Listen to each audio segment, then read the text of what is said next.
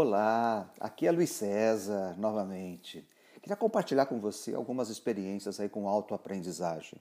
Embora eu tenha estudado sempre escolas muito tradicionais, escolas públicas, né?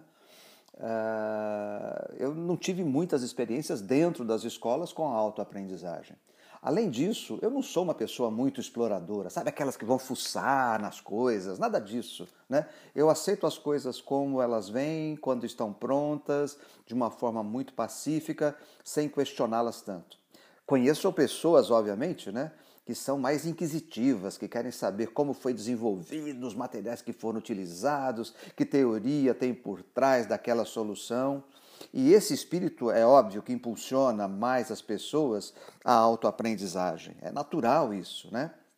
Mas aqueles mais quietos, como eu, também podem se dedicar, também podem, com a autoaprendizagem, ter bons resultados. Eu me lembro do meu primeiro vestibular que eu fiz.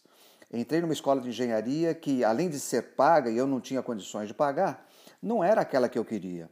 Lembro-me que resolvi aprender coisas que para mim eram difíceis, ou até de certa forma indigestas. Né? E a matemática era uma dessas coisas que eu tinha comigo. Uh, e eu me debrucei então sobre a matemática. E mesmo sendo muito abstrata, ao procurar livros, revistas, artigos, fazendo correlações, à época a gente não tinha né, a internet, essa profusão de informações, uh, essas leituras, essa busca me permitiu aprender bem aquilo que era a matemática. E depois até pude ganhar dinheiro dando aulas de reforço a outras pessoas que precisavam entender a razão. E eu consegui então, pela autoaprendizagem, entender a gênese e entender a relação da matemática com os fenômenos da natureza. E isso, puxa, foi super legal. Outra, outro exemplo de autoaprendizagem veio com meus filhos. Eu tenho quatro filhos maravilhosos, mas vieram todos um atrás do outro. Eu e Maria Elisa éramos muito jovens uh, e os caras vieram sem qualquer manual de instrução. Então, uh, tinha um agravante que eu também não era um pai dos mais presentes, né? Muito trabalho, muitas viagens, mas eu aprendi a lidar com eles. eu desenvolvi uma amizade com eles que até hoje nos liga de uma maneira muito forte. E isso foi através de autoaprendizagem, né?